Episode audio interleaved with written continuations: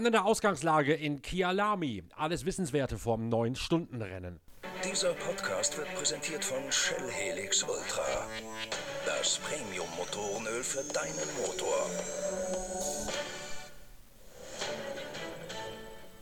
Qualifikation vom Springbok-Rennen in Kyalami ist geprägt von Wetterkapriolen. Die drei Qualifikationsteilabschnitte, mit denen man sich die Fahrkarte für das Einzelzeitfahren löst, beginnen noch auf trockener Fahrbahn. Dann allerdings zieht eine steife Brise auf und drückt ein Regengebiet mit Gewitter über die Rennstrecke, sodass einige Fahrer in ihrem Quali-Segment, dem dritten nämlich, ziemlich straucheln, von der Strecke abkommen oder zumindest keine gescheite Runde mehr zu Wege bringen. Und weil für den Einzug ins Shootout die Summe aller gefahrenen Rundenzeiten zu Rate gezogen wird, gibt es einige prominente Opfer, die eben nicht den Einzug unter die ersten zehn und damit ins Einzelzeitfahren geschafft haben. In allererster Linie hat das Wetter einen der Titelanwärter die Petersilie verhagelt, nämlich dem Belgier Frederik Verwisch. Der startet mit dem WRT Audi R8 nur vom 15. Startplatz, hat also im 9-Stunden-Rennen einiges an Arbeit vor sich, will er den Titelgewinn von Maxi Bug noch aus eigener Kraft vereiteln. Ein weiteres Opfer der anspruchsvollen Bedingungen im dritten Quali-Teilabschnitt ist Nick Tandy im Porsche aus dem Team von Klaus Abelen. Der Engländer aus der Grafschaft Bedfordshire rauscht in die Leitplanken hinein. Das Auto muss noch vor Beginn der Superpole wieder gerichtet werden und das Team Fricadelli vollbringt wahre Wunderdinge, schafft es, das Auto wieder richtig hinzustellen fürs Einzelzeitfahren und Nick Tandy sichert sich mit einer Fabelrunde kurz vor Schluss tatsächlich die Trainingsbestzeit. Er schlägt Christopher Hase im Audi um wenige Hundertstel Sekunden. Macau-Weltfinalsieger Raffaele Marciello, in dessen Auto Tabellenführer Maxi Bug mit am Start gehen wird, sichert sich die dritte Zeit. Nick Tandy blickt zurück auf eine turbulente Qualifikation. Er sagt, er hätte wenigstens noch versucht, bei seinem Ausrutscher das Auto einigermaßen in einem günstigen Winkel in die Leitschienen einschlagen zu lassen, um größere Schäden an der Karosserie zu vermeiden. Trotzdem hätte das Fricadelli-Team die Tür, die Außenspiegel und einige Karosserieteile wechseln müssen. Er lobt ausdrücklich die Leistung der Mannschaft aus Barweiler in der Eifel als den maßgeblichen Bestandteil zu seiner Pole Position. Yeah, so obviously it's a you know it's quite an intense uh, system of the qualification for this race with four sessions, but um, it was it was a fun thing to take part in. Um, we went from dry conditions into the wet, into the really wet, into then kind of drying out again. And in the middle of that, I managed to slide off on the track on the slick tires into the barrier. Um, but luckily, we managed to get the car out. Um, and my teammates had done a, a, fantastic job in the first two parts of qualifying, which meant that on the average time I could just we could just scrape through in the Q3, and we managed to get the car back. The the crew and the um, the performance engineers did a great job repairing the car for a start, changing the doors and some of the uh, the bodywork from when when when I went off, and uh, yeah, we changed the car for the for the wet based on what we learned from the Q3, and it was uh, obviously the best the best car on the track. So yeah, really really happy to to give something back to the crew for my mistake. It obviously means not so much to be on pole position for a very long race, but it is of course the best place to start to stay out of trouble to try and dictate the strategy. So yeah, really happy for Fricadelli, uh, Dennis Mathieu, and uh, and Porsche of course you were out on slicks when the accident happened. Was there never a question you were going to wets, or was time just too tight? Well, we were the first car, or one of the first cars out, and um, it it started to rain, but I'd already got some temperature in the slick from the from the out lap. So I was I was just attempting to try and complete a lap basically on the slick to see if we could you know beat a, a wet tire time. Um, because there was still time enough to, to do a, a, lap and then come in and pit for the wets, but uh, yeah, it was raining a bit more at turn seven than it was at turn six, and I. Uh, once I hit the brake, that was it. We just uh, had to pick a nice spot in the barrier to, to park the car and then reverse out. I say it looked like you tried to lean it in as gently as you could at that time. Yeah, that's it. You know, the, the gravel did a good job of slowing the car down, and it wasn't. It, was just cosmetic damage. So uh, luckily, we could get it back to the pit and yeah, repair and get back out. Is that a lesson to be learned for the race as well? Because they are expecting rain at some stage, obviously. And before, and every many people were saying you might be able to sit it out on slicks because the rain is heavy but short. Have you learned that it's not a way to, to sit it down on slicks? It gives you information, of course. It depends how much rainfall is falling. It, it depends on a lot of things. If you have temperature in a slick tire, it will work on a wet track. So um, it just depends on a few things. But it, it, all of it gives us information. So yes. Strategy wise, is this going to be similar to Spa, where safety cars or incidents dictate the, the strategy? Obviously, there's a lot less cars on the circuit, and um, you know the ma- there's a majority of, of kind of pro drivers, if not pro pro cars. So uh, I expect it to be less trouble than at Spa. But of course, if there is mixed conditions, then anybody, as you can see, anybody can throw off the track at any point and get stuck in the gravel. So Even the best. well, I- I- any of us. So um, it's it'll be just trying to keep out of trouble. The normal thing. When it's a mixed race, you need to keep out of trouble, keep the car clean, and hope you're around for the last hour. Audi profitiert von der Erleichterung um 30 Kilogramm und gleichzeitig auch von den Witterungsbedingungen. Christopher Hase ist der schnellste Mann im Audi-Lager. Er fährt einen R8 aus dem Team Land Motorsport. Wie haben die 30 Kilo Erleichterung euch geholfen bei dem Ergebnis? Ja, die haben definitiv geholfen, ganz klar. Also gerade ähm, Mittelsektor, wo, die, äh, wo du viele, viele Change of Direction hast, oder auch den Berg hoch, ähm, Turn äh, 9 ist das. Löwenkopf, wie es so schön heißt. Ah, Löwenkopf, auch neu für mich jetzt gerade, ja, Löwenkopf. Ähm, haben uns 30 Kilo auf jeden Fall geholfen und auch, denke ich mal, über die Distanz wird uns das auf jeden Fall ja, gut beeinflussen. Bin sehr, froh, bin sehr froh, dass wir es bekommen haben. War die Qualifikation so kriminell, wie es von außen ausgeschaut hat, mit Regen, keinem Regen und dann abtrocknen der Bahn, gerade eben im Einzelzeitfahren? Ja, genau so war es. Aber ich muss sagen, ich habe richtig Spaß gehabt. Also gerade solche Situationen, ich meine, da alles richtig zu machen, ist, ist ein bisschen ein Gamble. Ähm, aber ich glaube, wir haben es ganz gut hinbekommen. Äh, 400 oder 500 auf Pole hätten wir schaffen können. Hätte wenn und aber, erste Reihe, ich bin zufrieden. Raffaele Marciello qualifiziert sich für den dritten Startplatz und das obwohl das Gruppe M-Team jede Menge Arbeit gehabt hat in den vergangenen Tagen hier in Kyalami. Zuerst musste man bei einem ganz neu aufgebauten und rübergeschifften Auto gleich einmal das Getriebe wechseln, weil nach dem Ausladen Getriebeöl austrat. Dann hat sich Maro Engel, der Teamkollege von Marciello und Bug, im freien Training am Donnerstag in die Leitplanken verabschiedet. Auch das mit ordentlich Karosserieschaden, sodass die Truppe rund um Renningenieur Alex Zöchling eine lange Nachtschicht einlegen musste, um das Auto wieder flott zu kriegen für Raffaele Marciello. Entsprechend turbulent auch die Qualifikation für den langen Italiener, der Macao gewonnen hat. Yeah, I mean, uh, it's an hour race, so it's, it's quite long. It, it's important to start in the first row, attend if it's P1 or, or P5, doesn't matter so much. So, yeah, for us, it was already quite good to be here today. Um, being yesterday in the wall and now here in, yeah, in P3 is, is already a miracle, let's say. So, yeah, I think it's a good boost for the mechanic and, and everyone in the team. But yeah, now we need to yeah, to be focused on tomorrow.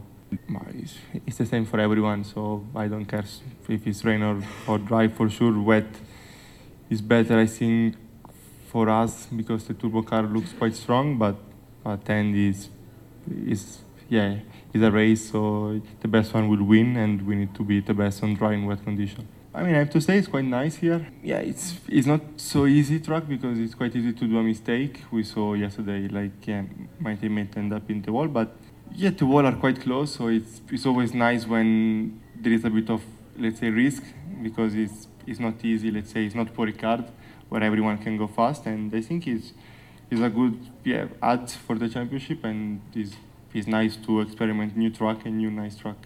Die Strecke sei nicht einfach zu fahren mit den vielen schnellen Kurven und den Höhenunterschieden. Völlig anders als Macau, gleichzeitig aber doch wieder vergleichbar, weil vom Schwierigkeitsgrad her extrem anspruchsvoll befindet Lello nach der Qualifikation. Bei Audi müssen jetzt die strategischen Überlegungen losgehen. Was macht das Wetter? Kann man in irgendeiner Form Frederik Verwisch helfen mit dem besser klassierten Landauto? In einer 9-Stunden-Distanz, meint Markus Winkelhock, der Teamkollege von Christopher Hase, sei gerade wegen des Wetters eine ganze Menge möglich.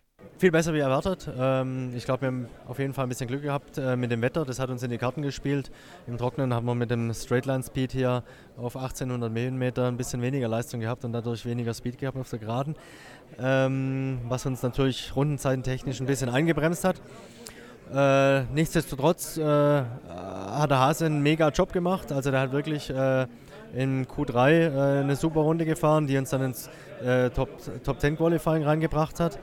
Und äh, dann jetzt quasi im Top-Shootout dann nochmal eine super Runde. Ich glaube mit 5 Hundertstel knapp die Pole verpasst. Also erste Reihe ist definitiv äh, eine super Ausgangsposition fürs Rennen und äh, eigentlich mehr wie das, was wir, was, wir, was wir erwartet haben, muss man ganz ehrlich sagen. Ähm, nichtsdestotrotz, neun Stunden Rennen ist lang, da kann viel passieren und äh, ich glaube auch hier mit dem Wetter ich denke mal, es wird morgen im Rennen wahrscheinlich außer sein oder ist erwartet, dass es anfängt zu regnen und da wird sicherlich das Wetter und die Taktik eine große Rolle vom, vom Endergebnis mitspielen. Genießt ihr da einen Heimvorteil mit Van der Linde bei euch im Team, der sechs Kilometer von hier zu Hause ist, also wissen müsste, wie es Wetter wird? Ich frage deswegen, weil ich habe heute zwei Rallye Dakar Teams besucht, die hier angesiedelt sind rund um die Strecke. Die Teams das wussten natürlich logischerweise, es wird auf jeden Fall regnen, es sei typisches Wetter für die Heilfeldregion. Die Frage ist nur wann. Kann Kelvin das, äh, kann Van der Linde das besser abschätzen als die anderen? Ich glaube, das ist immer, immer von Vorteil, wenn man Local hier hat, auf jeden Fall. Letztendlich, hier geht es relativ schnell, du musst an den Himmel gucken und dann siehst du schon, in den nächsten 10 Minuten, Viertelstunde geht es los wahrscheinlich. Ähm, aber auf jeden Fall ist es gut, auch ich sag mal, was die Strecke anbelangt, äh, der Kelvin, wenn es richtig nass ist, kann mir dann wahrscheinlich den einen oder anderen Tipp nochmal geben, wo vielleicht mal ein bisschen Aquaplaning oder so etc. ist oder von der Linie ein bisschen was. Ist immer gut, wenn man Local hat, ja. Hat, hat der schon so viele Runden hier gefahren mit anderen Veranstaltungen? Äh, er kennt sich hier, glaube ich, schon auf jeden Fall besser aus äh, als, als die, wir Europäer und deswegen ist es schon ein kleiner Vorteil für uns, wenn man, wenn man die eine oder andere Frage hat, ja. Auf die Gewichtserleichterung von 30 Kilogramm im Vergleich zu den freien Trainings hebt auch Christopher Mies bei seiner Analyse der Qualifikation ab. Ist bei euch die Strategie, alles zu tun, um den Fahrermeistertitel einzuheimsen jetzt? Also auch ihr opfert euer Rennen, wenn es sein muss? Das weiß ich ehrlich gesagt noch nicht. Ist mal eine gute Frage, die ich gleich im Meeting aufbringen muss. Aber ich denke, klar, generell, wenn es äh, so kommt, dass wir äh, kurz vor Ende hintereinander sind und der Fred dadurch den Titel gewinnen kann, dann ist es natürlich klar, dass wir da selbstverständlich aus dem Weg gehen. Ähm, wobei ich es aber äh, schwer erachte, von da hinten so weit nach vorne zu fahren, zumal wir, glaube ich, im Trocknen auch nicht da stehen würden, wo wir jetzt stehen. Da haben wir echt Glück gehabt heute und Hase ist eine geile Runde gefahren. Ähm, deswegen glaube ich jetzt morgen echt spannend, gerade die erste Stunde, wenn der Winky da den Start fährt, ähm, wo wir im Trocknen eigentlich ein bisschen langsamer sind als die anderen, wird glaube ich ein spannendes Rennen die erste Stunde. Warum seid ihr im Trocknen so viel langsamer? Ihr habt jetzt 30 Kilo weniger im Auto, was irgendwie 0,42 Sekunden oder was ausmacht? Ja, ich glaube, wir waren im, im, Training schon so knapp anderthalb weg. Wir sind jetzt auf eine Sekunde knapp ran. Ähm, passt ja zu der Hochrechnung, was ich gerade gesagt ja, genau, habe. Genau, genau. Äh, das passt ganz gut. Ähm, wir, also wir haben auf jeden Fall keine Leistung ähm, und wir scheinen so, warum auch immer, weil eigentlich müsste der Porsche und Mercedes genauso viel Leistung verlieren ähm, verlieren wir anscheinend mehr. Warum? Warum auch immer. Ob es daran liegt, dass der Mercedes vorne die Luft ansaugt und wir quasi übers Dach oder an der Seite, kann ich ehrlich gesagt nicht sagen. Wir haben auf jeden Fall weniger Ansaugdruck in der, in der Airbox als normal. Dadurch haben wir halt viel weniger Leistung. Ich bin in der ersten Session rausgefahren, habe den Pit-Limiter rausgemacht und habe sofort gefunkt, Engine Problem, Engine Problem, you have to come in. Also war vom Gefühl her weniger als in der VLN und da fahren wir ja schon wenig Leistung alle. Ähm, ich denke, das hat mit der, See, mit der Seehöhe halt zu tun. Ähm, ja, das ist, ist, einfach der Grund, denke ich. Also ich glaube, vom Fahren her ist das Auto recht gut. Ähm, auch wenn du mit den Kollegen sprichst, Mercedes, BMW, so von der Balance her sind alle recht ähnlich, die Kommentare, auch Aston Martin. Aber es ist einfach so dass ein bisschen der, Drehmoment aus den Ecken rausfällt. Ähm, aber ich denke auch nicht, dass da jetzt noch was passiert. Also das Einzige, was gehen würde, wäre äh, einen größeren Restriktor äh, reinzumachen. Ich glaube, das wird zum einen für Unruhe sorgen und auch zum anderen äh, sind wir nie den großen nie gefahren. Das heißt, wir wissen gar nicht, wie groß müssen wir eigentlich gehen. Deswegen, Gewicht haben wir schon rausbekommen. Es hat was geholfen, aber nicht genug. Also ich schätze unseren Abstand zwischen sieben Zehntel und einer Sekunde äh, irgendwo, was in der Nacht besser werden wird. Ähm, ganz einfach aus dem Grund, dass nachts die Tracklimits äh, ja, sehr schlecht bewacht werden, sagen wir es mal so.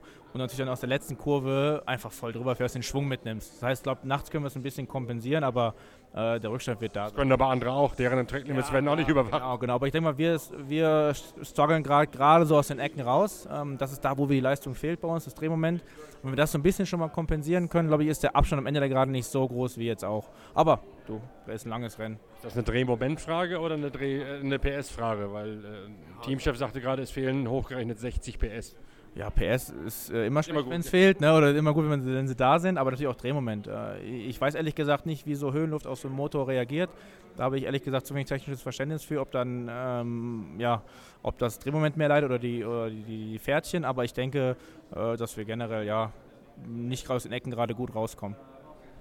Das Rennen beginnt um 13 Uhr am Samstag bei voraussichtlich strahlendem Sonnenschein und großer Hitze. Danach allerdings sind immer wieder Regenschauer vorhergesagt. Die Gewitter gehorchen dabei hier immer demselben Muster. Sie kommen von jener Seite über die Strecke gezogen, die von Johannesburg abgewandt liegt. Es wird dann ganz plötzlich tierisch windig, kühlt ab und wenig später beginnen die ersten Blitze zu zucken und der Regen fängt an zu fallen. Das Schema dieses rapiden Wetterumschwungs ist immer dasselbe. Trotzdem bleibt es eine Lotterie, ab wann es anfängt zu regnen und wie man dann darauf reagieren muss. Gleichzeitig gibt es weitere Unwägbarkeiten bei der Choreografie und der Regelauslegung bei diesem Rennen. Anders als in der Sportwagen-Weltmeisterschaft oder bei den 24 Stunden von Spa werden die berühmten Track Limits hier ganz besonders scharf beäugt. In der Sportwagen-WM wird nach jedem Fahrerwechsel das Sündenregister genullt. In Spa waren es jeweils sechs Stunden, dann wurde wiederum die Punktedatei gelöscht. Hier zählt jedes Vergehen